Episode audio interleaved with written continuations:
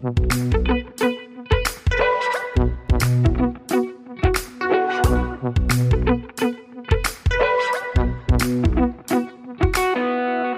und herzlich willkommen zu Praktisch Theoretisch, dem Podcast aus der Uni Bielefeld. Mein Name ist wie immer Stefan und neben mir sitzt wie fast immer Rebecca, hallo. Ja, heute haben wir wieder einige praktische Fragen im Gepäck, die wir, die wir aber diesmal nicht direkt mit wissenschaftlicher Theorie beantworten wollen. Denn wir sprechen heute mit zwei Menschen aus einem Bereich, ohne den die wissenschaftliche Theoriebildung kaum möglich wäre. Wir begrüßen die Abteilungsleiter der Hochschulgastronomie an der Uni Bielefeld. Das sind Marc Bote und Leif Wehrmeier. Hallo, schön, dass Sie da sind. Hallo, Hallo. zusammen. Ähm, ja, es gibt so viele Fragen, die wir uns vorher überlegt haben, dass wir einfach mal direkt, ja, ziemlich direkt einsteigen. Vielleicht können Sie sich dann im Zuge dieser ersten Frage nochmal kurz vorstellen, was Sie eigentlich äh, für eine Rolle spielen.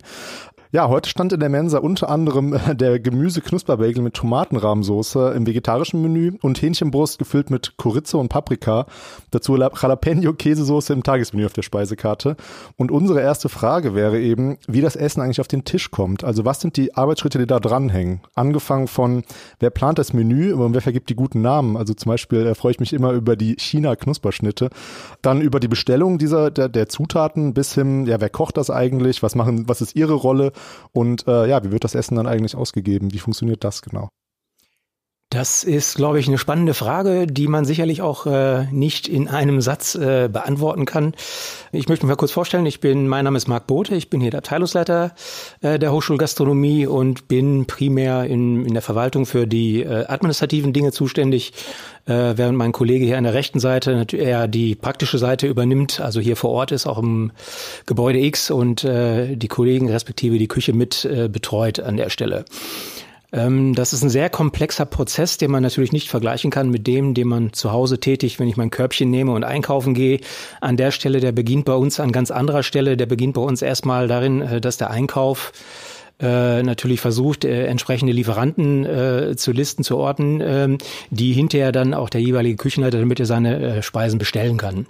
Das äh, passiert im Regelfall bei uns in der Verwaltung, wo wir durchaus auch äh, auf Ausschreibungen angewiesen sind. Also wir können nicht bei jedem Lieferanten sagen, so den wollen wir oder den nehmen wir. Da sind wir manchmal ähm, bedingt durch Ausschreibungen, die wir in NRW mit anderen Studierendenwerken tätigen. An der Stelle kommen da manchmal Lieferanten raus, die wir so vielleicht nicht genommen hätten. Aber es gibt natürlich die regionale Lieferanten, die wir natürlich so für uns wählen, weil das macht keinen Sinn, wenn wir einen lokalen Bäcker oder Fleischer haben, den jetzt das Studierendenwerk in äh, Essen oder weiß der Himmel irgendwo nimmt. Also das ist schon so. Und nur, wie gesagt, es ist ein sehr komplexer Prozess, wo die äh, äh, bei uns im vorhandenen Warenwirtschaftssystem äh, festgelegt werden, welche Artikel werden zu welchem Preis, wann werden sie geliefert, ähm, bis das alles steht. Und dann kann äh, bei uns der Küchenleiter erst anfangen, in seinem System anzufangen, einen Speiseplan zu bauen, indem er festlegt, wie viele Gerichte es pro Tag gibt an der Stelle. Er wählt äh, ähm, was auch äh, zu beachten ist an der Stelle ist, also er kann auch nicht wahllos sagen, ich möchte jetzt dies und dies Gericht an dem Tag machen.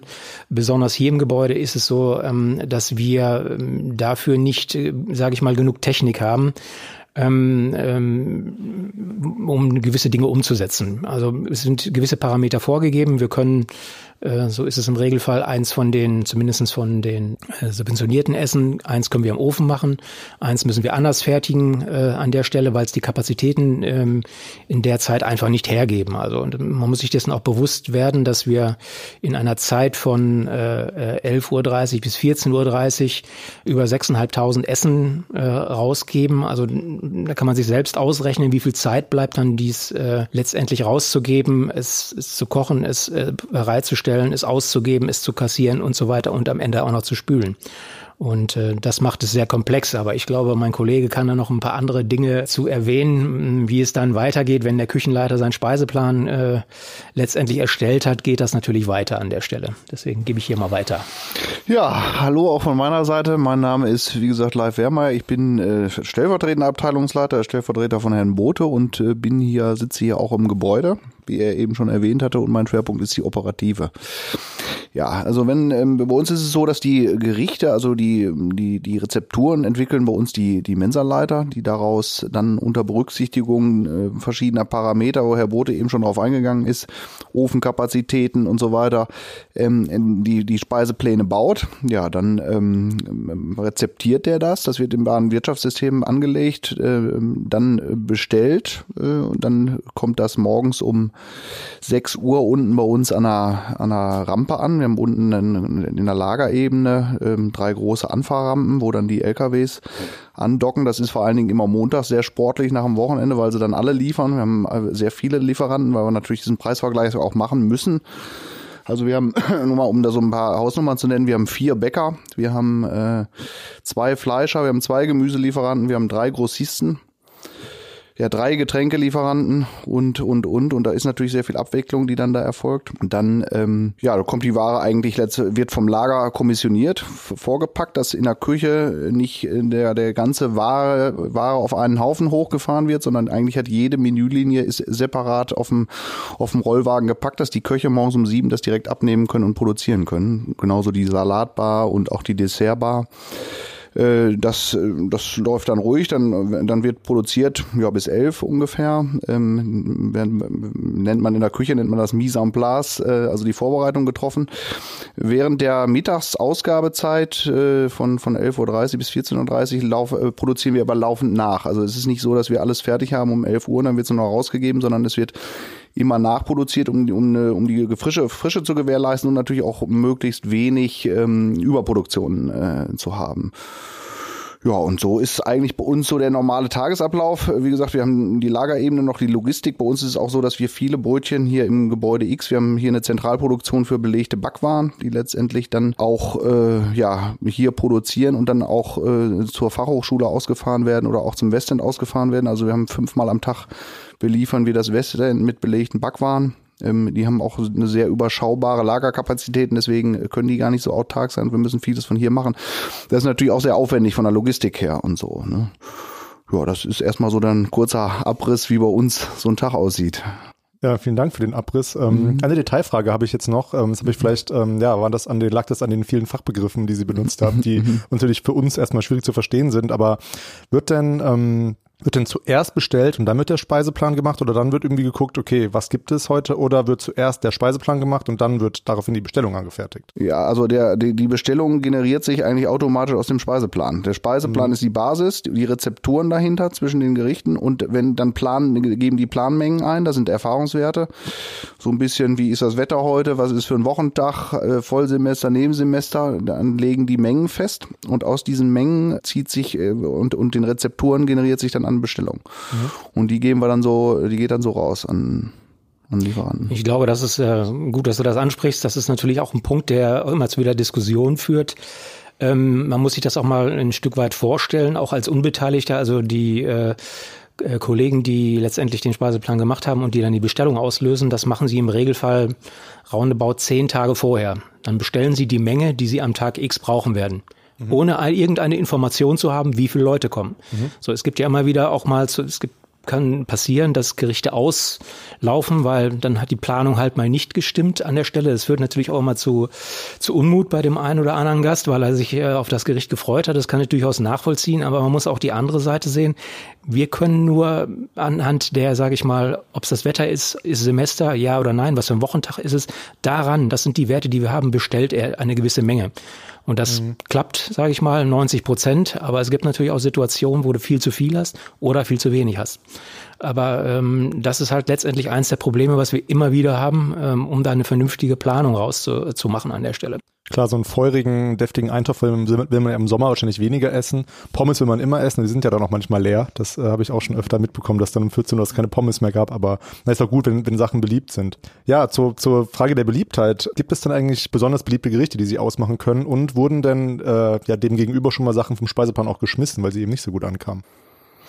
Ja, das machen wir permanent. Also wir, wir kontrollieren uns natürlich immer. Wie sind die äh, Absätze? Läuft das gut? Läuft das nicht gut? Man muss auch ähm, ähm, permanent Bewegungen drin haben. Auf der einen Seite, wir haben es ja eben skizziert, äh, was, was das für ein Rattenschwanz nach sich zieht. Also mal kurz von heute auf morgen irgendwas zu, zu ändern, ist nicht so einfach. Ne? Man kann jetzt nicht ähm, ähm, sich das nicht so vorstellen, dass da einer durch ein, durchs Kühlhaus läuft und denkt sich morgens, was, was koche ich denn? Sondern wir brauchen ja auch die, die Planbarkeit alleine bei diesen großen Mengen, die wir letztendlich auch, auch äh, abrufen vom Lieferanten, will der natürlich auch, äh, braucht er auch Vorlauf.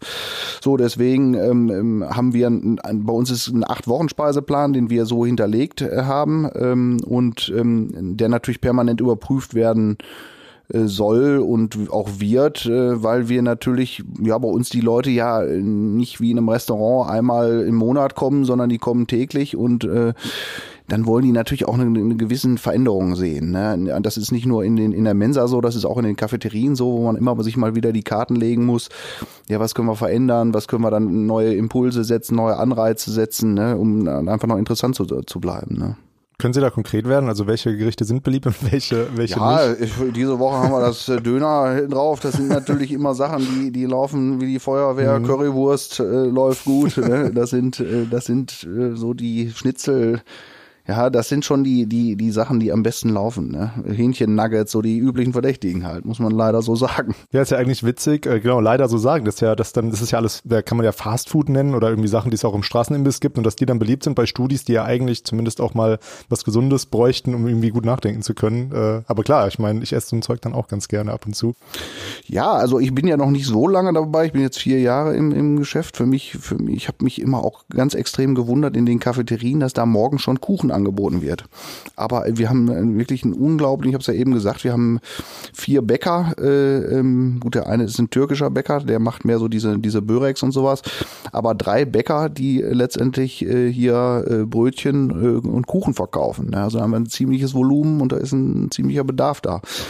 Ja, und dann hat man natürlich, wie das überall ist, haben wir sind wir natürlich auch in der Diskussion äh, mit vegetarisch und und vegan und solchen Sachen, aber ja, die Absatzzahlen äh, ist dann schon so, wenn sie dann so diese Sachen, die eben genannten Sachen drauf haben, das läuft halt, ne? Das muss man schon sagen. Dann haben wir nachher auch noch einen, äh, ja, einen Frageblock zu, zu diesen vegetarischen Sachen. Ähm, aber vorher würde mich noch interessieren, oder ja, uns, würde uns noch interessieren, das ist ja diese, also wie lange gibt es denn diese Themenwochen schon? Weil für mich sind die noch relativ neu. Also ich kenne auch noch die alte Mensa drüben. Mhm. Ähm, ich weiß nicht, wie lange Sie jetzt hier schon arbeiten.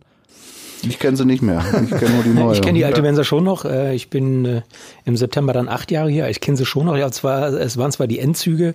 Also auch da an der Stelle gab es zwar wenig, aber auch da gab es schon solche Ansätze an Themenwochen. Mhm. Aber ich sag mal wirklich, dass man das wahrnimmt und auch vernünftig präsentieren kann, das gibt es erst mit Beginn des Gebäude X 2014. Und das war dann, war dann noch mit Beginn 2014, gab es dann schon, ich meine, das gibt ja in der Mitte, ähm, ich meine, für Leute, die jetzt hier in der Uni Bielefeld sind, kann man, die können sich das natürlich alle vorstellen, weil die ja auch in die Mensa gehen. Für Leute, die nicht in der Uni Bielefeld äh, zu Gast waren bisher, ähm, ja, in der Mitte der, wie nennt man das denn, der Ausgabebereich? Aktionscounter. Das ist der Aktionscounter im Ausgabebereich, genau. genau. Hm. Da, genau, da gibt es einen Aktionscounter, das ist quasi, ja, so ein, ja, so ein, so eine Ausgabe in der, in der Mitte der, des gesamten Ausgabebereichs. Und da werden immer Spezialmenüs angeboten. Es gibt dann so Länderwochen und dann, was gab es denn heute? Heute gab, heute gab es eben den Döner. Mhm. Ähm, wie kam denn die Idee dazu? Also da schließt dann auch quasi eine Frage an, ob sich die Mensa quasi im Vergleich und so ein bisschen in Wettbewerb mit anderen äh, Hochschulmensen befindet. Oder guckt also, man da nach links und rechts? Oder wie kommt, wie kam diese Idee dazu, dass das äh, eine gute Idee ist? Die Idee dazu ist, äh, ja, ist eigentlich ganz pragmatisch an der Stelle. Ich sag mal, ähm, die, äh, die Tagesmenüs ist eigentlich mal ein Tagesgeschäft für uns. Da ist relativ klar, was da gemacht wird, äh, wo wir dann durchaus auch äh, teilweise auf vorgefertigte Dinge zurückgreifen müssen aufgrund der, der Menge. Und dieser andere Themenbereich ist natürlich, ähm, da haben wir den Fokus drauf gelegt, um da natürlich auch, sage ich mal, den, den äh, praktikablen frische Wert auch deutlich nach oben zu setzen. Und das ist natürlich auch, ich sag mal, so die, das Spielbecken für unsere Köche, die sich dann da auch so ein bisschen austoben können, auch mal Dinge frisch wieder zu produzieren. Ähm, das bringen die da an der Stelle auch, sage ich mal, es sind andere Teller, es gibt äh, völlig andere Gerichte, die es in anderen Bereichen nicht gibt. Ähm, dort werden eigentlich, sage ich mal, zu 95 Prozent oder vielleicht auch zu 100 Prozent ausschließlich frische Dinge produziert, äh, auch nachproduziert.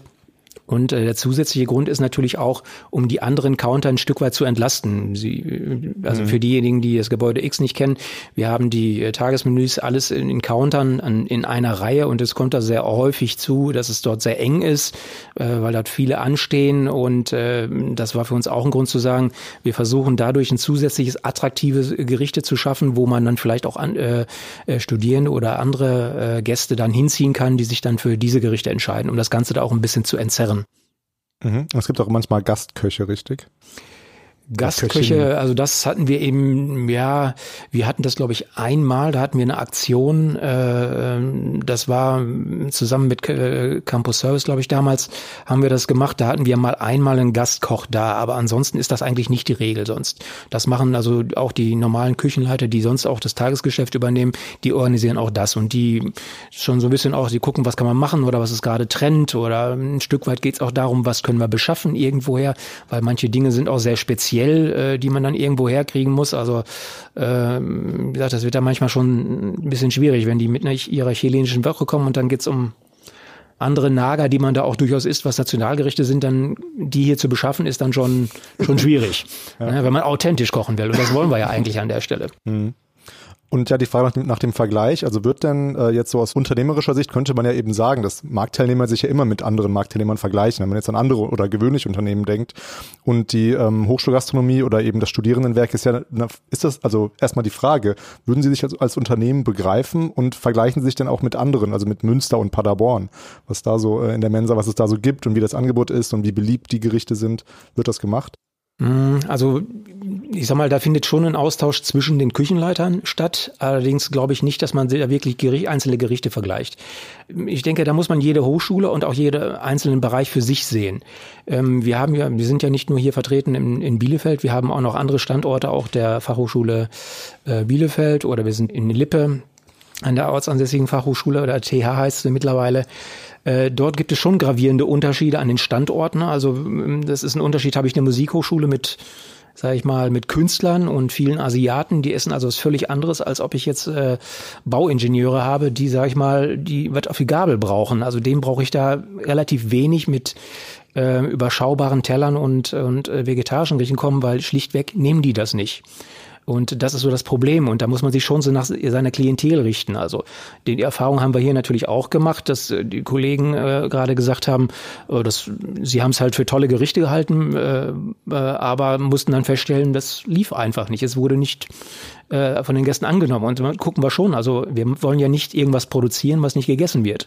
Und ähm, da wir halt über 6000 Leute hier verköstigen, müssen wir uns schon auf, nach dem Gros der, der, der Gäste dann äh, berichten. Und da gucken wir schon, was geht mhm. und was geht nicht.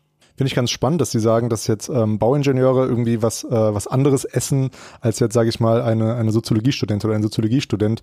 Gibt es denn so eine Art von Feedback, also dass dann eben die Sportstudenten, ähm, dass die natürlich irgendwie, die machen ja auch hier in der Uni Sport, dass die dann irgendwie was anderes essen möchten oder, oder sich beschweren, dass es irgendwie nicht genug Kohlenhydrate gab oder Eiweiß, als, als jetzt, äh, also finde ich ganz spannend, wie, wie man das in Fächergruppen unterteilen kann.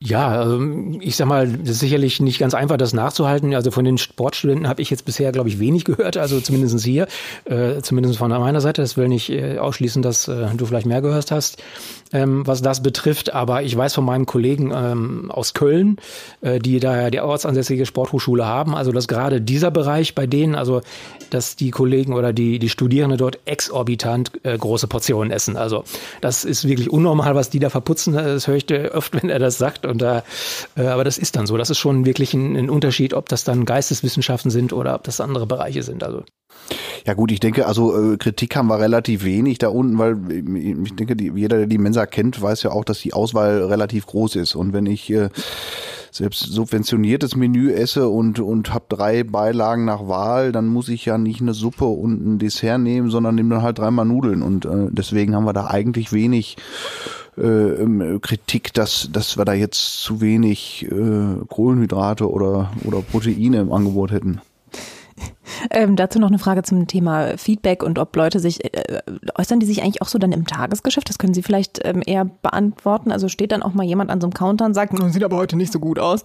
Das gibt's ähm, auch. Sie haben ja, darüber reden wir auch gleich nochmal, Sie haben ja auch so ähm, Fragebögen, die man irgendwie ausfüllen kann und wo man Feedback geben kann, aber wirklich so dieses Live-Feedback, das passiert auch? Das passiert auch, aber äh, das äh, ähm, ähm, regelt sich da unten von alleine, wenn da nämlich fünf Leute dahinter stehen, die jetzt auch äh, Dran wollen und da steht da einer und macht da erstmal einen, einen Abriss über dies, äh, das Menü von gestern, dann wird er irgendwann, kriegt er einen von hinten in den Hacken getreten, ne, dass er dann weitergehen soll. Also das kommt vor, aber ist jetzt nicht die Regel. Habe ich auch noch nie äh, erlebt tatsächlich, aber es hat mich interessiert, ob das dann eigentlich auch mal so vorkommt. Ähm, Stefan hat es eben schon mal kurz angedeutet. Ähm, aktuell wird ja der Klimawandel auch äh, zum Glück endlich, würde ich ja sagen, auch gesamtgesellschaftlich immer breiter diskutiert. Und das ist natürlich Ernährung so ein ganz großes Thema. Und was für einen Platz hat das eigentlich in, in Ihren Besprechungen, also intern in ähm, Überlegungen, so wo kommt, wie, also wo, wo geht der Speiseplan hin, wie entwickeln wir das weiter und so weiter. Also wir haben es ja jetzt schon ein paar Mal gehört, das können Sie vielleicht auch nochmal einfach aufzählen. Es gibt ja einfach so bestimmte Einschränkungen. Wir hatten das Thema nämlich, dass es, also ich hatte so ein bisschen das Gefühl, man weiß ja, warum es bestimmte Gemüsesorten eher gibt oder vielleicht öfter mal was Frittiertes, weil einfach bestimmte Dinge in der Masse und mit dem Warmhaltepotenzial einfacher zu produzieren sind. Aber das wissen vielleicht auch nicht alle Menschen. Also vielleicht können Sie auch einfach nochmal kurz in dem Kontext was dazu sagen, was man vielleicht eigentlich für Grundbedingungen hat, wenn man eben 6.500 Essen am Tag rausgeben muss und so bestimmte, ähm, um bestimmte Dinge vielleicht auch einfach nicht herumkommt. Ja, also natürlich beschäftigen wir uns auch mit dem Thema und das kommt natürlich bei uns auch an. Und ähm, ähm, ja, also äh, Fakt ist, wir haben schon einen relativ hohen äh, Anteil an, an, an vegetarischen äh, Komponenten. Also bei den Hauptmenüs ist das äh, so im Durchschnitt äh, 60 Prozent Fleisch, 40 Prozent vegetarisch. Das ist schon mal erstmal ganz gut. Ähm, wir haben äh, natürlich, äh, wir planen jetzt auch für dieses Jahr eine vegane Woche. Wir gu gucken natürlich äh, auch immer, wie können wir unsere Bezugsquellen optimieren. Das heißt, ähm, ähm, wenn wir die Möglichkeit haben, regional einzukaufen, dann tun wir das. Kartoffeln zum Beispiel, die beziehen wir hier zu 100 Prozent regional aus Werther.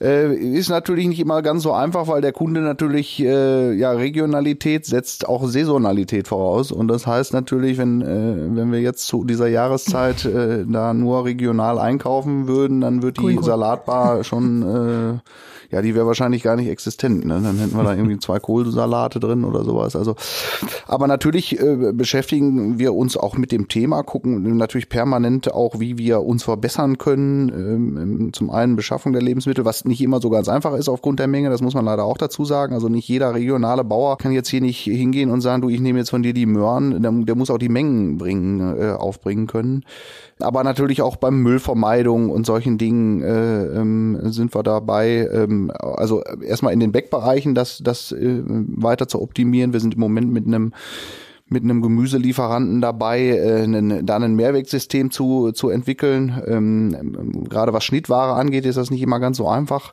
Dann ähm, ja, haben wir jetzt ja diesen, diesen, ja, ich will jetzt sagen, Strafpfand ist so ein hartes Wort, aber 40 Cent äh, nehmen wir ja mittlerweile auf so diese To-Go-Kaffeebecher als Aufpreis, die auch so, um die Leute so ein bisschen äh, in die Richtung zu kriegen, dass sie dann äh, sagen, ach, dann nehme ich doch eine Pfandtasse oder eine Leittasse oder oder äh, bringe mir mein eigenes äh, ähm, Zeug damit. Und ähm, jetzt ab Februar, ich hoffe, ich nehme jetzt nicht zu viel vorweg, äh, werden wir auch äh, 40 Cent auf die äh, Mehrwegverpackungen ähm, in den Mensen und Cafeterien nehmen, einfach auch um da nochmal so ein Zeichen zu setzen, äh, dass nicht jeder da seine Pizza in, in, in, im Karton und solche Sachen nimmt. Das sind immer so kleine Steps so, die man gehen kann, aber da, äh, das, das ist schon regelmäßig Thema bei uns in den, in den Besprechungen. Ja, das äh, kann ich jetzt auch nur bestätigen, ähm, dass das so ist. Aber es ist halt, das Ganze kennt natürlich äh, gerade was äh, diese Thematik betrifft auch gewisse Grenzen, denn das ist eine Diskrepanz. Also auf der einen Seite sollen wir ein möglichst günstiges Essen produzieren können äh, und dann soll es noch ganz viele Kriterien hinten dran erfüllen, äh, angefangen von nachhaltig, äh, äh, regional etc. etc. Was da noch alles hinterhängt und das ist eigentlich ein, ein Stück weit ein Widerspruch an sich, äh, der gerade bei uns in der breiten Verpflegung natürlich echt schwierig ist dann umzusetzen und man äh, muss einfach sagen, ehrlicherweise dann auch sagen, man kann nicht allen äh, Ansprüchen gerecht werden. Das funktioniert einfach nicht. Das kann man für sich zu Hause machen, das sehe ich das auch als völlig legitim, ist auch in Ordnung, dann kann ich das für mich entscheiden, aber in dem Maßen, wie wir das machen, ist das sicherlich äh, illusorisch. Also ich finde es auch sinnvoll, dass man, dass man versucht, über so eine Preispolitik, sage ich mal, dann versucht, Trends zu setzen. Ich meine, das machen ja auch Supermärkte. Aber dazu habe ich noch eine Frage, die ist vielleicht ein bisschen, ja, kommt vielleicht ein bisschen kritisch rüber, aber die habe ich eben schon oft jetzt gehört, wenn ich mich mit äh, Kollegen und Kolleginnen unterhalte. Ist es denn nicht so, dass quasi, dass die Menüs ja relativ gleich viel kosten? Also wenn man die Tagesmenüs vegetarisch und das normale sich anguckt, die kosten ja, puh, 2,60 kostet das vegetarische, aber das nehme ich nämlich meistens. Die kosten beide 2,70. 2,70, okay. Genau, haben mal 2,60 gekostet, kann das sein? Genau. ich achte nicht so aufs Geld. Nein. Ähm, aber ist es da nicht so, dass vegetarisch eigentlich günstiger zu produzieren ist und dass dann quasi die, also so, so, könnte man es ja rechnen, dass die Vegetarier quasi den Fleischkonsum mitbezahlen dadurch. Das ist eher im Gegenteil so. Also wir, äh, ich habe neulich noch, ähm, haben wir uns unten damit beschäftigt, nach außergewöhnlichen veganen Produkten, weil wir diese Woche äh, oder dieses Jahr ja auch noch so eine, so eine vegane Aktionswoche planen. So, und dann haben wir uns äh, ja auch mit den Lieferanten zusammengesetzt und geguckt, was gibt's da so für neue Sachen. Ist ja viel, was man so hört, Beyond Meat und solche Sachen, die dann so am Markt sind. Das Zeug ist sowas von teuer, dass also die wir, wir hatten tolle, die hießen glaube ich Vegi Butcher oder sowas, ein tolles Produkt, äh, letztendlich auch so Chicken McNuggets, wirklich, wenn sie das blind verkostet hätten, hätte ich wahrscheinlich mit dem Dip gedacht, das ist Fleisch, ähnlich wie Beyond Meat, wo ich auch echt dachte, Mensch, das ist ja ein Hammer, ne? Aber das ist auch äh, doppelt so teuer wie wie, wie ein, ein ordinäres äh, Hähnchen-Nugget. Und äh, mittlerweile äh, ist es ja so ähm, selbst, selbst Edelteile von, von Rindern oder so kriegen sie im Moment äh, fast hinterhergeschmissen. Das liegt natürlich daran, dass die Burgerketten die ganzen Vorderviertel nehmen von den Rindern und dann ist so ein Überschuss von, den, von, der, von der anderen Ware da. Also das ist, ist, ist nicht so, dass vegetarisch zwangsläufig günstiger ist als, als Fleisch. Ähm, mal mein eigener Anschluss. Jetzt muss ich mal wieder gucken, wie ich meinen Dreh kriegen. Ich wollte nämlich noch kurz dann Lob aussprechen für die mhm. Salatbar. Ich weiß gar nicht mehr, wann die sich so ein bisschen neu aufgestellt hat. Ja, im letzten Jahr haben wir das letztes verändert. Jahr. Mhm. Äh, genau, also ähm, ich auch nochmal für alle Nicht-Bielefelder. Ähm, da gab es dann eben plötzlich Komponenten wie mehrere Hülsenfrüchte. Also man konnte irgendwie Kidneybohnen, weiße Bohnen, Linsen, Quinoa. Das genau. was dazu führt, dass ich jetzt wieder total gerne in der Mensa esse, weil ich jetzt einfach was essen kann, weil ich mich tatsächlich vegan ernähre und keinen Weizen vertrage und kein Soja. Mhm. Ähm, und das für mich okay. tatsächlich, ich kann die veganen Menüs halt mhm. auch einfach gar nicht essen. Also deswegen ist es für mich sehr gut und ich freue mich da sehr drüber. Ähm, und viele Kolleginnen sagen dann aber auch manchmal so, oder auch Studierende so, das ist dann aber schon sehr teuer, wenn man, also ich esse jetzt vielleicht nicht so einen großen Salat wie andere essen wollen würden, aber dass sie das eben dann schon sehr teuer finden. Und ich denke mir halt so, naja gut, aber mir ist das halt wert. Also ich gebe das dann gerne aus, weil ich weiß, ich krieg irgendwie, kann mir was Gutes zusammenstellen, wo ich alle meine Nährstoffe bekomme und so. Also ich finde das super und äh, finde, fand das echt eine super Entwicklung und ich glaube, das gibt's auch nicht in allen Mensen. Und die Frage ist eben tatsächlich, was ich immer so spannend finde, weil ich höre natürlich in meiner Bubble, viele Leute, die dann sagen, ja, aber es gibt immer das und es gibt zu wenig das, aber also ihre Aufgabe und ihr Problem bei der Sache ist ja dann einfach, wenn die Nachfrage nicht da ist und meine Nachfrage nach veganen Menüs, obwohl ich Veganerin bin, ist ja auch nicht so hoch, weil ich sie eben einfach tatsächlich wegen der Zusammensetzung selten essen kann. Ähm, und das ist halt schon dann auch irgendwie so ein Problem, ne? Also, weiß ich ja, sag doch mal was dazu. Stefan äh, zieht gerade am Mikro. Ja, vielleicht als Frage formuliert, dass ähm, ich erinnere mich noch daran, ich war nämlich damals, kann ich mich jetzt outen, Raucher und ich weiß gar nicht mehr genau, wann das dieses Nichtrauchergesetz kam, dass man jetzt in Kneipen nicht mehr rauchen kann. Das ist ja bestimmt schon zehn oder über zehn Jahre her. Und da haben sich dann natürlich auch alle beschwert von wegen, nee, was ist das denn jetzt? Ich werd, mir wird irgendwie eine Freiheit weggenommen. Die FDP ja auch hinterher und sowas ähm, gewesen, dass man irgendwie, dass das eine Einschränkung der Freiheit wäre. Aber letztendlich sind jetzt ja im Grunde, wenn man erstmal da quasi äh, so ja dazu gezwungen wird, sage ich mal, sind die meisten Leute damit ja im Grunde zufrieden, dass sie nicht mehr nach Rauch stinken in der Kneipe und dass es halt auch gesundheitliche Vorteile mit sich bringt. Und könnte man nicht das auch andersrum argumentieren, dass man quasi klar, die Nachfrage ist im Moment noch nicht da nach, äh, nach jetzt noch mehr fleischlosen Produkten, aber dass man einfach, wenn man dann den, den Schritt vielleicht tut, einfach mehr fleischlos anzubieten, dass dann die Nachfrage dann auch erst steigen kann oder dass dann erst dieses Bedürfnis oder diese Einsicht generiert wird, wie jetzt bei den Nichtrauchern. Oder also, beim Nichtrauchergesetz. Also eigentlich haben wir uns nie äh, mit einem Erziehungsauftrag versehen gesehen. also wir haben eigentlich immer einen anderen Ansatz da verfolgt, außer jetzt vielleicht bei diesen Kaffeebechern, wo wir so ein bisschen jetzt zaghaft angefangen haben, über eine Preispolitik so ein bisschen zu äh, Müll zu vermeiden. Aber so, so äh, eigentlich denken wir immer so, wir wollen den, dem Bedarf gerecht werden und nicht irgendwen wen da erziehen. Man muss sagen, äh, dazu dazu sagen, dass äh, ja die Veganer natürlich äh, auch immer sehr laut sind. Also die die melden sich natürlich auch oft so. Es gibt zu wenig äh, vegan, zu wenig vegan. Wir, wir, man darf aber nicht vergessen, also als wir letztes Jahr oder ich glaube letztes oder vorletztes Jahr hatten wir schon mal so eine vegane Aktionswoche auch gemacht. Da kriegen wir dann aber von der anderen Seite auch äh, Zuschriften, die dann schreiben, also äh, ich lasse mich doch jetzt hier nicht mhm. bevormunden und wo ist denn mein Schnitzel jetzt und so. Also wirklich auch das Theater gab, äh, dass die jetzt der Aktionscounter eine Woche lang äh, vegan war. Ne? Und und man muss natürlich dazu sagen, an dem veganen Donnerstag und teilweise sind wir jetzt ja dienstags auch schon, dass wir vegan äh, sind, ähm, merkt man schon, äh, dass es äh, dann weniger wird. Also dass dann weniger da läuft, als wenn es nur vegetarisch ist. Also mm, ja, will sagen, wir, wir versuchen uns immer eigentlich das ja. zu bieten, was, was, oder das zu machen, was die Leute von uns erwarten. Ja, das finde ich einen wichtigen Punkt, dass Sie das nochmal sagen. Ne? Also auch eine, auch eine, irgendwie ein Stück weit eine Einsicht, dass die Mensa ja niemanden erziehen will, sondern die Mensa will eben die Leute versorgen, genau. dass alle was zu essen haben. Und jetzt habe ich vergessen, was ich gerade was ich noch sagen wollte dazu. Ähm, Nachdenken und ich. nee, das, ähm, nee, ich hab's, ich bin wirklich, äh, habe ich gerade habe ich gerade vergessen, was ich sagen wollte. Vielleicht fällt dir noch was ein. Äh, tatsächlich hätte ich was ganz Ähnliches gefragt, was, was du jetzt auch gefragt hast. Ähm, und verstehe das aber total mit dem, dass man keinen Erziehungsauftrag hat, Auftrag hat. Vor allem alle Menschen, die ich kenne, die sich irgendwann entschieden haben, vielleicht kein Fleisch zu essen, vielleicht vegan zu werden. Das ist immer denen dann irgendwann selber aufgefallen oder dadurch, dass sie es bei anderen gesehen haben, aber nie dadurch, dass ihnen wirklich jemand gesagt hat, mach das doch jetzt mal. Also so funktioniert es ja auch nicht. Und von daher ist es, glaube ich, ein guter Schritt, dass man dann eben sagt, ja, dann nüllen die halt, aber es gibt trotzdem eine vegane Woche im Februar. Also ich finde, das ist ja auch schon mal äh, eigentlich ein ganz guter Punkt. Und Stefan hat seine Frage wieder gefunden.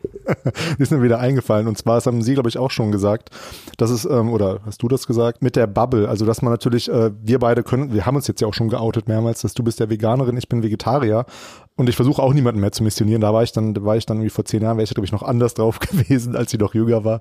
Aber ähm, ich finde einen wichtigen Punkt, dass nochmal gesagt wird, ja, die Nachfrage ist eben eigentlich auch an der Uni eigentlich nicht nur für vegan und vegetarisch, was wir natürlich denken, weil die meisten Leute, mit denen wir rumhängen, die Geisteswissenschaftlerinnen und Wissenschaftler, die haben eben viel Lust auf vegetarische Sachen, aber es sind gibt ja eben noch eine Menge andere Leute, die eben ja dann ganz andere Fragen aufwerfen. Wobei es dann schon, also ne, da werden ja anscheinend auch dann so Kämpfe ausgetragen, wenn die einen Leute sich beschweren, es gibt zu wenig und die anderen wiederum, ja, ähm, das finde ich aber jetzt auch ideologisch unterwandert, dass da jetzt so eine Vegan-Woche kommt und so. Also ist ja eigentlich fast schon, ja, wenn man das so beobachtet, fast schon ein bisschen witzig, wie viel da rein interpretiert wird in die Mensa.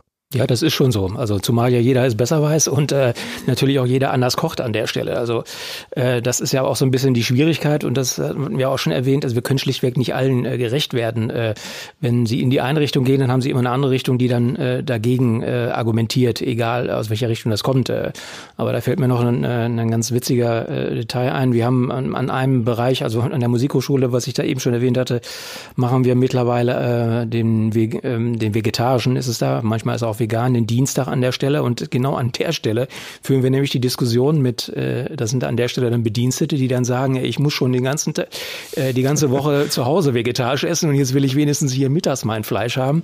Also das sind die anderen Richtungen so. Und man versucht, also wie gesagt, wir können nicht alle Bedürfe, Bedürfnisse erfüllen. Wir versuchen nur dem, dem Gros gerecht zu werden. Und das andere wird uns, glaube ich, auch schwerlich gelingen, da alle äh, tatsächlich zu erreichen. Denn ich meine, es können, jeder kann für sich selber entscheiden, wo er hingeht, was er isst, was er macht äh, an der Stelle. Das ist und bleibt auch so. Ähm, letztens hatten wir einen Gast aus äh, Zürich und äh, ist eigentlich auch keine, ist auch egal, wo der herkam eigentlich. Auf jeden Fall kam er von einer anderen Uni und er fand es dann ganz besonders, was mir dann auch erst zum ersten Mal eigentlich richtig bewusst wurde, dass die Mensa in Bielefeld jetzt anders als, ich kenne auch nicht so viele andere Mensen, aber in Frankfurt war ich auch mal in der Mensa. Da gibt es ja mehrere Standorte in Frankfurt am Main. Mhm. Und in Zürich anscheinend auch. Und in Bielefeld ist es ja schon eigentlich eine, eine Besonderheit, dass die Mensa so egalitär ist. Vielleicht können Sie mir auch widersprechen, aber es sind ja im Prinzip, gehen ja alle in die Mensa. Also jetzt vom, vom Rektor bis zu den Dekanen und Dekaninnen und äh, die, die Studis gehen ja sowieso alle in die Mensa. Und es ist ja relativ, äh, es ist ja schön, dass es eigentlich da jetzt keine gehobene Preisalternative gibt, irgendwie so die elitäre Mensa und dann die Mensa fürs Fußvolk, sondern es ist ja eigentlich schön, dass alle in dieses, in diese, ja, sich im X-Gebäude wiederfinden. Ist das denn so oder finden Sie das auch besonders? Und äh, wo essen denn die Bediensteten eigentlich? Essen die auch in der Mensa? Also die Leute, die jetzt in der Mensa arbeiten? Oder gibt es eine Mensa für die Mensa-Leute? Nein, in dem Maße haben wir das nicht. Also die äh, unsere Mitarbeiter, die essen natürlich auch, wenn sie das denn möchten, an der Stelle äh, in der Mensa. Die kaufen sich dann äh, ganz normal ihr Essen dann auch äh, in den Bereichen. Und äh, es ist äh, also auch an anderen Mensen, die wir betreiben, ist es auch so, dass auch da der Rektor oder der Kanzler, dass die da essen gehen an der Stelle. Es ist nicht immer die Regel, aber im Normalfall ist das schon so. Also bei uns in den Bereichen äh, gibt das jetzt nicht, dass wir da ein separates Restaurant haben. Aber ich weiß von Kollegen, da ist das so. Die haben äh, separate Restaurants, die natürlich auch von Studierenden, äh, sag ich mal, besucht werden dürfen, aber sag ich mal, wo ein ganz anderes Preisniveau ist, äh, stattfindet an der Stelle, wo dann ja, sage ich mal, der Ausschluss letztendlich passiert an der Stelle, weil man das sich nicht täglich äh, leisten kann. Ähm, wir in unseren Bereichen haben das jetzt hier nicht. Und deswegen ist das vielleicht auch so ein bisschen so. Und das macht es dann vielleicht auch ein bisschen charmanter für alle. Das denke ich auch. Also es ist jetzt ja auch nochmal ein kleines, ein kleines Lob quasi, dass ich das eigentlich durch diese Außenperspektive nochmal ganz angenehm finde, dass die Mensa eben, ja, dass es halt nur eine gibt und man geht dann da halt hin. Und das fand ich früher sogar noch schöner, als da, als die Tabletts so hochgefahren sind und man einfach dann quasi auch, naja gut, ich meine, eigentlich ist die Außermöglichkeit natürlich auch eine sehr gute Sache, aber dass man quasi dann einfach das Essen bekommen hat und dann hat man es halt gegessen. So sehr ostwestfälisch kann man ja sagen. Was auf den Tisch kommt, wird dann irgendwie gegessen, dann wird sich auch nicht beschwert oder sowas. Ja, ist nur nicht mehr zeitgemäß, ne? weil genau. man da ja auch Dinge gekriegt hat, die man vielleicht nicht mag. Und heute wähle ich ja aus. Mag ich, mag ich nicht. Und äh, mhm. so ist jeder äh, wählt das aus, was er möchte an der Stelle. Und das konnte ich in der Tablettvariante natürlich äh, nicht wirklich darstellen. Ne? Also Wobei, wenn ich eine Zeitreise machen will, ich habe mir nämlich damals zwei Tabletts mitgenommen gegen Spende und habe die noch zu Hause und kann damit, äh, wenn ich noch mal Lust habe, äh, das alte Mensa-Gefühl aufkommen zu lassen, kann ich die Tabletts, äh, kann ich mit denen frühstücken oder so. Ja, da kommt die Wehmut wieder. genau. Ähm, ja, Rebecca, hast du noch eine Frage oder können wir zu unseren Zuschauerinnen, äh, Zuhörerinnen Fragen übergehen? Okay. Äh, haben Sie denn eigentlich ein Lieblingsgericht in der Mensa? Ja, ich äh, esse auch gerne die die Aktionswochen bin ich großer Fan von, also weil äh, sich unsere Köche auch immer sehr viel Mühe geben, sehr viel Handarbeit drin drin steckt, ähm, die die etwas äh, ähm, ja frische, etwas hochpreisigeren Gerichte, die leiste ich mir dann auch mal ganz gerne, oft auch weil wir haben ja auch Auszubildende in der Küche, die letztendlich dann ähm, da auch oft sich an den Aktionswochen oder an den an den Aktionscountern dann äh, ihre ihre Lehrinhalte äh, dann da ausprobieren und solche Sachen mit einer sehr hohen Frische Anteil, äh, das, das ist natürlich dann äh, oft auch ausverkauft, äh, weil dann natürlich diese Mengen kann man dann gar nicht vorhalten. Ne? Also das ist, das ist auch bei der, bei der ganzen Diskussion auch immer ein ganz wichtiger Punkt, dass viele Sachen halt auch, auch technisch abbildbar sein müssen bei der Menge. Ne? Viele Leute, die dann auch so mit Tipps auf einen zukommen so und sagen, Mensch, ich mache zu Hause immer so ein bisschen, mach das so und so und so. Den muss man dann immer erklären, dass bei uns halt nicht irgendwie da die Oma im Blümchenkittel da in der Pfanne die Schnitzel brät. Ne? Also das wäre gar nicht machbar. Ne?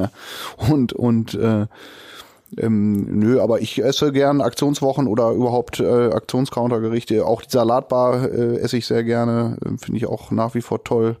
Äh, die Mensa Vital Gerichte, da sind tolle Sachen bei. Äh, also ich bin auch mal hier mal da und ich esse zum Beispiel auch gerne mal in den Cafeterien. Also ich finde auch, dass wir im Westend mittlerweile mit unserem Burger, den wir da äh, selber machen. Da, äh, da gibt's einen, gibt's ja einen, einen Burger, wo wir das Brötchen ähm, auch im Gebäude X selber produzieren und diese die die die ähm, Burger Patties, die ähm, lassen wir uns von einem Metzger in Augustdorf nach unseren Rezepturen fertigen.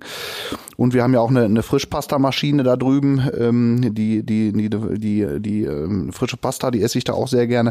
Wir haben, wo Sie eben gesagt haben mit den mit den mit den mit den zwei Mensen, also wir haben versuchen immer so ein bisschen gerade im Westend auch das Mittagsgericht äh, attraktiv zu halten, weil wir im Vollsemester, äh, Herr Brot hat es eben gesagt, 6.500 äh, Essen da in drei Stunden umsetzen äh, bei knapp 2000 Sitzplätzen. Das ist also dreimal umgeschlagen. Da sind sie auch immer manchmal so ein bisschen auch mit Sitz, mit der Sitzplatzkapazität kommen, kommen wir da ganz manchmal an die Grenzen und von daher sind wir dann auch mal ganz froh, wenn wir da schon mal so 300, 400 Leute drüben in der Uni mit einem Burger versorgt haben oder mit einer Pasta. Aber das sind auch äh, Gerichte, die ich gerne esse.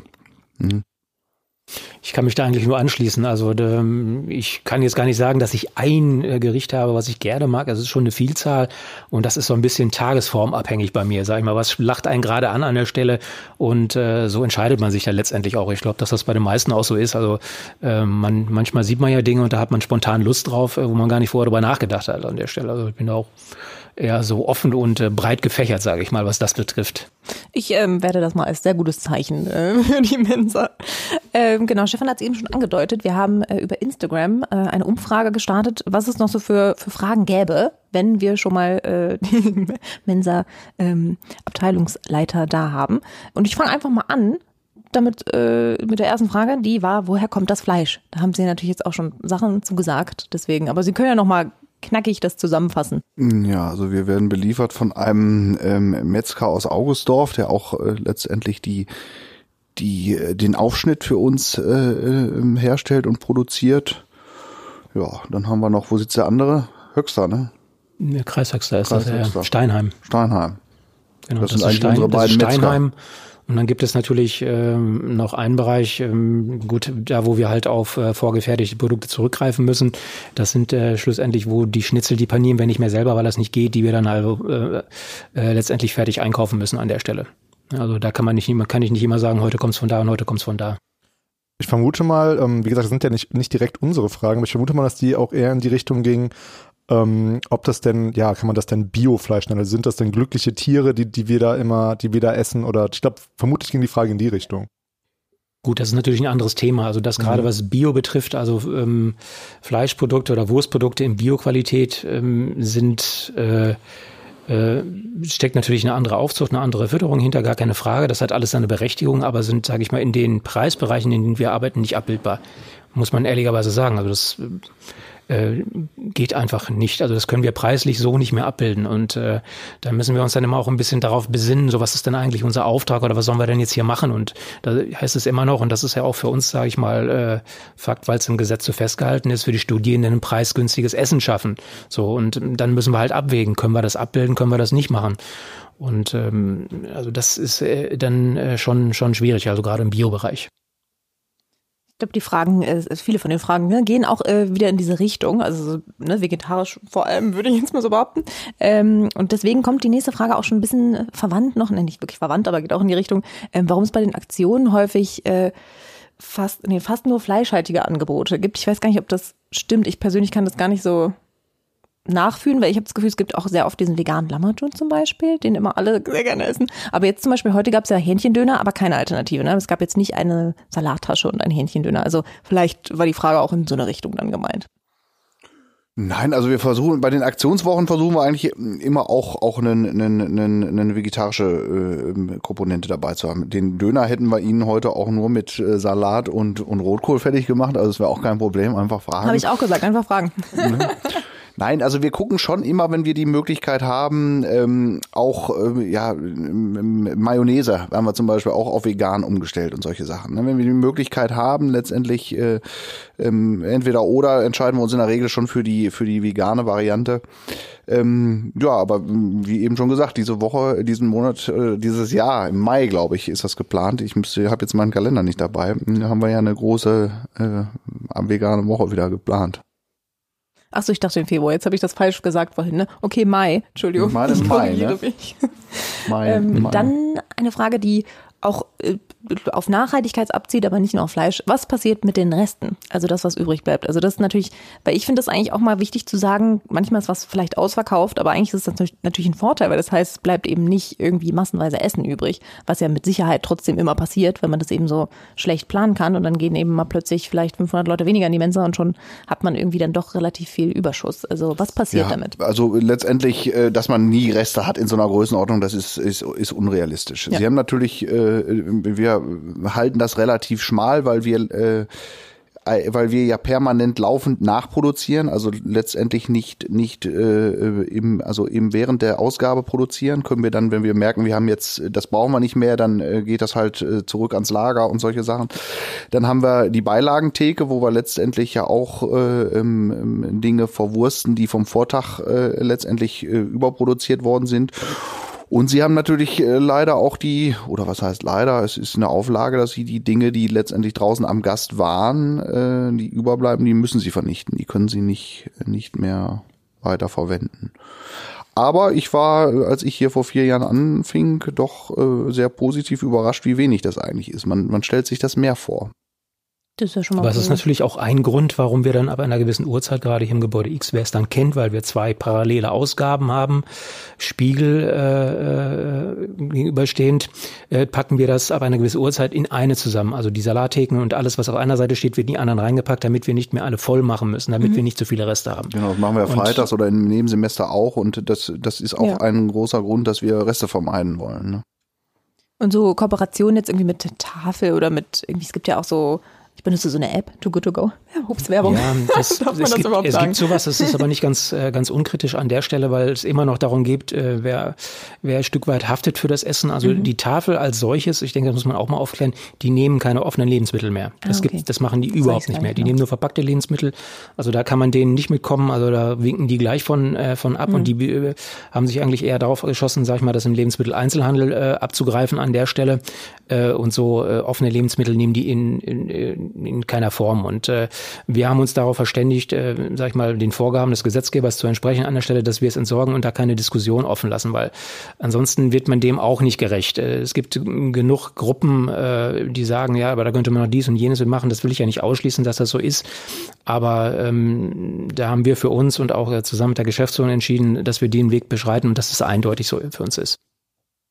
Da müssen ja auch eben ne, die Bedingungen für gegeben sein, das ist klar. Ähm, eine Frage, die ich auch noch nicht so richtig verstanden habe, aber eine schöne Frage, möchtest du sie stellen? Bitte sehr.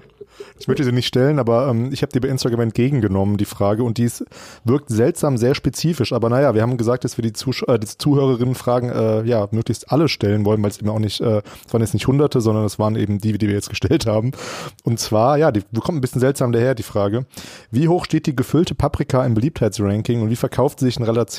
Ich weiß nicht, wo, wohin die abzielt. Wie gesagt, ich gebe die Frage nur weiter. Oh, kannst du das beantworten? Also ich glaube jetzt so ad hoc könnte, kann ich das äh, kann ich das nicht beantworten. Also bin ich ehrlich gesagt, ähm, da müsste man sich jetzt äh, in Auswertung begeben, um das nachhalten zu können. Ich wüsste es jetzt nicht. Nee, ad hoc kann ich das auch nicht sagen. Muss ich wirklich.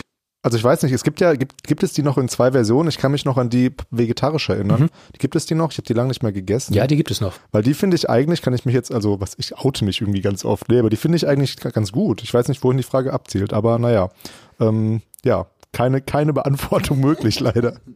Äh, und wer auch immer diese Frage gestellt äh, hat, wenn du das hörst, dann sag uns doch nochmal, worauf du hinaus wolltest. Genau, also ohne entsprechende Recherche ist es jetzt schwierig. Da äh, könnte man irgendwas sagen, was aber jetzt nicht fundiert wäre.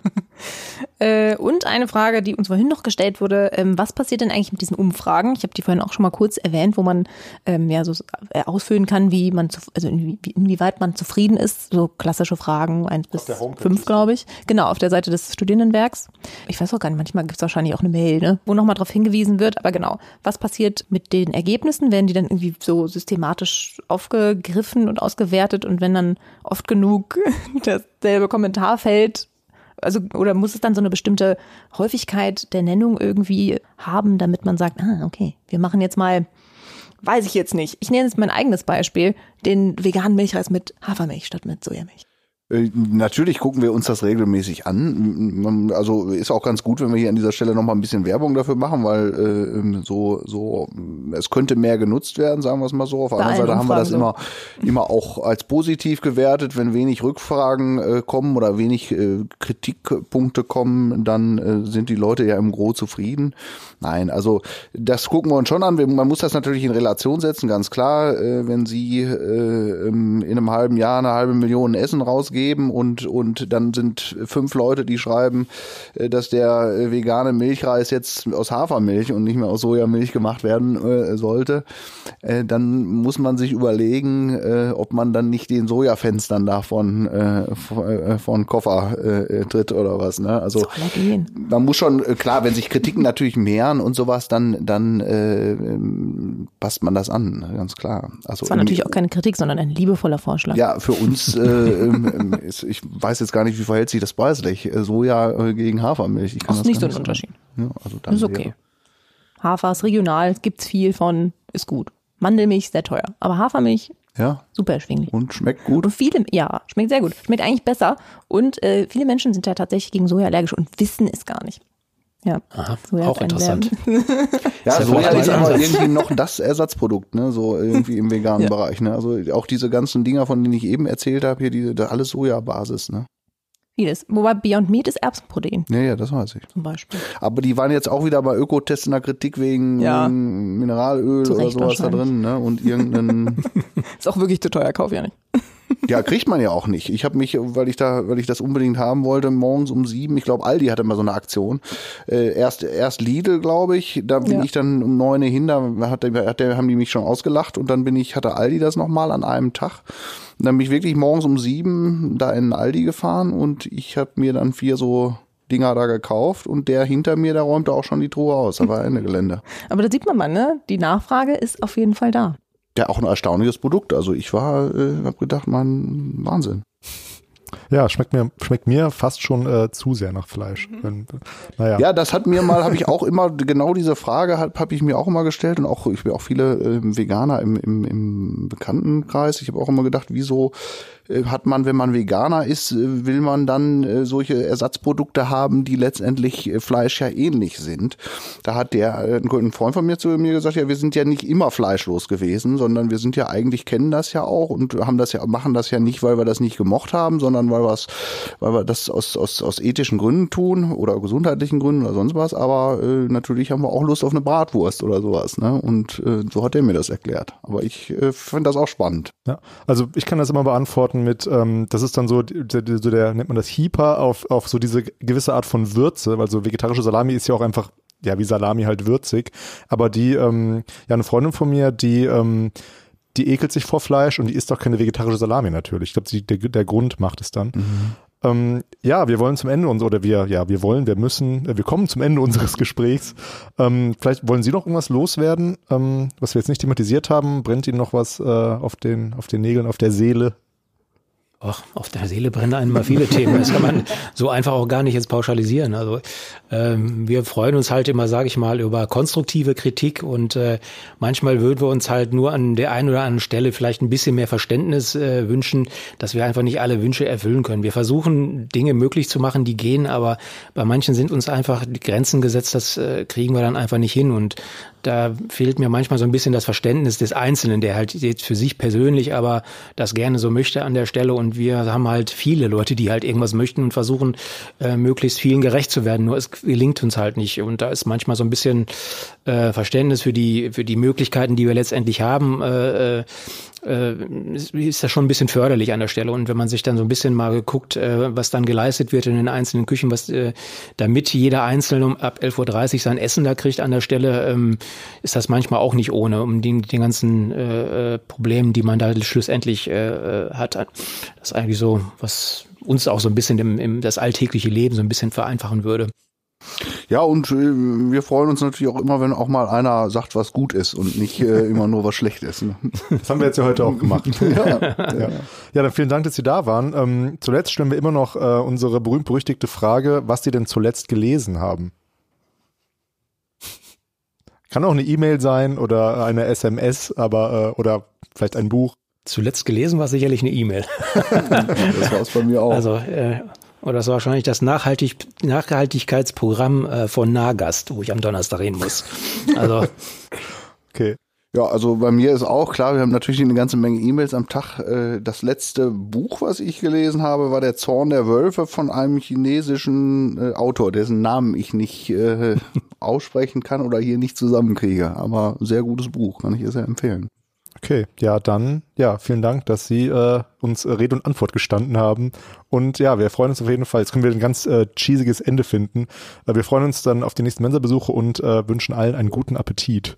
Und äh, auch nochmal, unterstützen wir auch nochmal den Shoutout an die Küchencrew sozusagen und das, was äh, alle immer leisten. Und äh, ich möchte auch nochmal den, den Aufruf zu mehr Verständnis unterstützen. Und ich glaube auch, dass es tatsächlich viele Menschen gibt, die das so sehen und so verstehen. Und genau auch viel, äh, von mir nochmal vielen Dank, dass Sie da waren und uns, uns, und sich unseren Fragen gestellt haben. Ich kann heute nicht sprechen. Ähm, ja, und dann würde ich sagen, folgt uns bei Instagram, Twitter, praktisch theoretisch, schreibt uns eine E-Mail unter praktisch theoretisch at uni-bielefeld.de und ja, hört weiter zu und äh, gebt uns Feedback, wie ihr es fandet und was ihr gerne hören wollen würdet. Und das war es eigentlich erstmal von mir. Bis zum nächsten Mal. Ja, tschüss. ja, tschüss. Tschüss. Bis zum nächsten Mal vielleicht. So, da sind wir nochmal. Wir haben uns, nachdem das Mikro aus war, wieder mal noch mit unseren Gästen unterhalten. Und da kam äh, dann bei rum, dass wir ein paar Sachen vergessen hatten zu erwähnen, was den beiden noch relativ wichtig war, dass wir das noch sagen. Finde ich aber auch ganz interessant, noch die Informationen hinterherzuschieben. Rebecca nickt.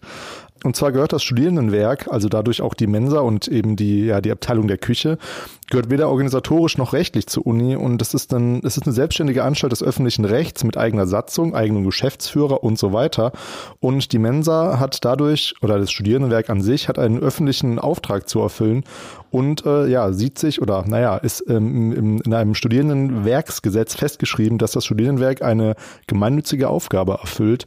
Und das Studierendenwerk macht ja auch nicht nur leckeres Essen oder manchmal auch nicht leckeres Essen, aber meistens ist es ja lecker, wie wir jetzt auch festgestellt haben, sondern ähm, die kümmern sich auch um ja die Versorgung von Studierenden, um euer BAföG um die Bereitstellung von, äh, von den Wohnungen, die es hier um die, rund um die Bielefelder Uni auch gibt, äh, Kita-Plätze und so weiter. Das macht alles das Studierendenwerk und ist dadurch, ja, wie der Name schon sagt, eben durchaus gemeinnützig.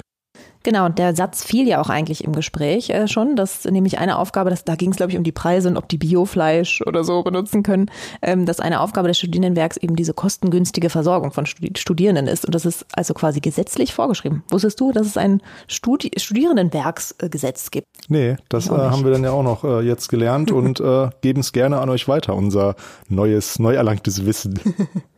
Genau, also Stefan hat, glaube ich, schon gesagt, das Studienenwerk ist also gemeinnützig, ähm, finanziert durch öffentliche Zuschüsse des Landes, die eben genau für diese vergünstigten äh, Leistungen ähm, sorgen, sozusagen. Also diese subventionierten Mensa-Menüs, das fiel, glaube ich, auch immer öfter mal im Gespräch, dieses, ja, mhm. das ist dann subventioniert, wenn manche Dinge sind es äh, eben nicht. Genau, und diese Zuschüsse stagnieren jetzt aber seit 1994. Ähm, deswegen sind die Einnahmen aus den Mieten und die Erträge aus den ähm, kulinarischen Einrichtungen ähm, äh, wesentliche Einnahmequellen des Studierendenwerks und äh, die Sozialbeiträge der Studierenden. Ihr genau, kennt es alle, falls ihr sie bezahlt. 91 Euro, meine ich, sind Mittlerweile. das. Mittlerweile. Ich überlege genau. gerade, wie viel es war, als ich, ich glaube, als ich angefangen habe zu studieren, war es irgendwas mit 70 oder so? Als ich angefangen habe zu studieren, das war ja an der FH, mhm. ähm, da musste ich noch Studiengebühren bezahlen. Das waren dann 600 Euro oder so. Ich habe ähm, auch eine Zeit lang Studiengebühren bezahlt. Lange und dann, sogar. Das war natürlich blöd für mich, die zu bezahlen. Aber dann irgendwann gab es mal einen Zeitpunkt, wo dann, wo die dann abgeschafft wurden wieder.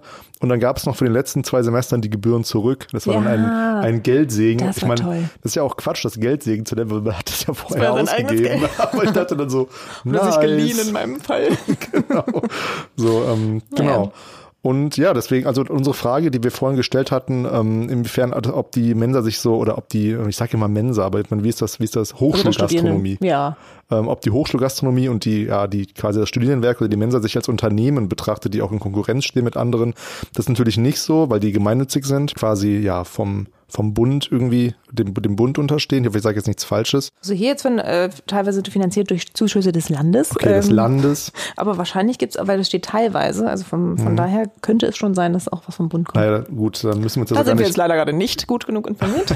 nee, aber was, was, was wichtig ist daran, dass durchaus ja ähm, dann auch die Sachen, äh, die die Einnahmen durch die Mensa eben doch dann reinvestiert werden in eben, in eben wieder die Mensa und so weiter, weil, wie gesagt, sind die Einnahmen ähm, ja dann auch seit den 90ern äh, rück, rück, stagnierend, ja. rückläufig. Aber naja, wir müssen uns jetzt auch gar nicht in dieses, äh, in einen, in diese unternehmerischen Gefilde reinbegeben. Wir wollten es nur noch mal äh, loswerden. Genau. Aber außerdem haben wir noch eine andere äh, super interessante Information erfahren. genau, also äh, nur auch noch mal von mir, damit man eben noch mal klar kriegt, wie die Trennung ist, weil das ist in dem Gespräch, glaube ich, also sie haben es teilweise gesagt, aber wir haben es nicht eingeordnet mit schlechten Moderatorinnen.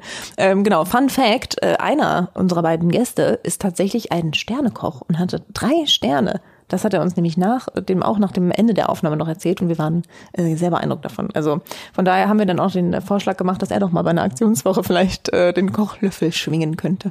Genau. Und drei Sterne, wusste ich auch vorher nicht, ist ja das Höchste, was man bekommen kann. Genau. Mehr bei, Hotel, bei Hotels gibt es, glaube ich, bis zu fünf oder so. Oder? So wie, ja. Ja, okay, wir merken. Aber das sind andere Sterne. Das ist ein anderes Vergabesystem. Andere Sterne. Ja. ja. Diese Kochsterne sind diese ähm, äh, Michelin-Sterne, mhm. oder? Genau, auf jeden Fall. Ja, das haben wir jetzt auch gar nicht gefragt, wie man quasi eigentlich äh, Abteilungsleiter der Mensa wird. Stimmt. Und äh, ja, vielleicht, wenn ihr die Folge gut findet, gibt es nochmal äh, eine Folge 2.0, ähm, weil ich meine, offene Fragen oder, oder Fragen, die sich da anschließen, gibt es ja von unserer und eurer Seite bestimmt auch noch einige. Naja, das ist unsere ähm, Nachrede mit äh, lange Rede, kurzer Sinn wollte ich sagen, aber ich meine, äh, die Rede war jetzt nicht so lang und der Sinn war auch nicht so kurz. Aber genau, wir hoffen, euch hat unsere Folge gefallen und wir hören uns dann beim nächsten Mal wieder. Wenn es heißt, außer der Reihe. Oder auch, oder auch nicht. oder auch innerhalb der Reihe. Genau, und wenn ihr noch, was Stefan schon gesagt hat, wenn ihr noch Fragen habt, dann stellt sie uns gerne, die sammeln wir und äh, gucken mal, ob wir sie vielleicht dazu bekommen, nochmal hier vorbeizuschauen. Genau, dann ja, in diesem Sinne viel Spaß beim Hören.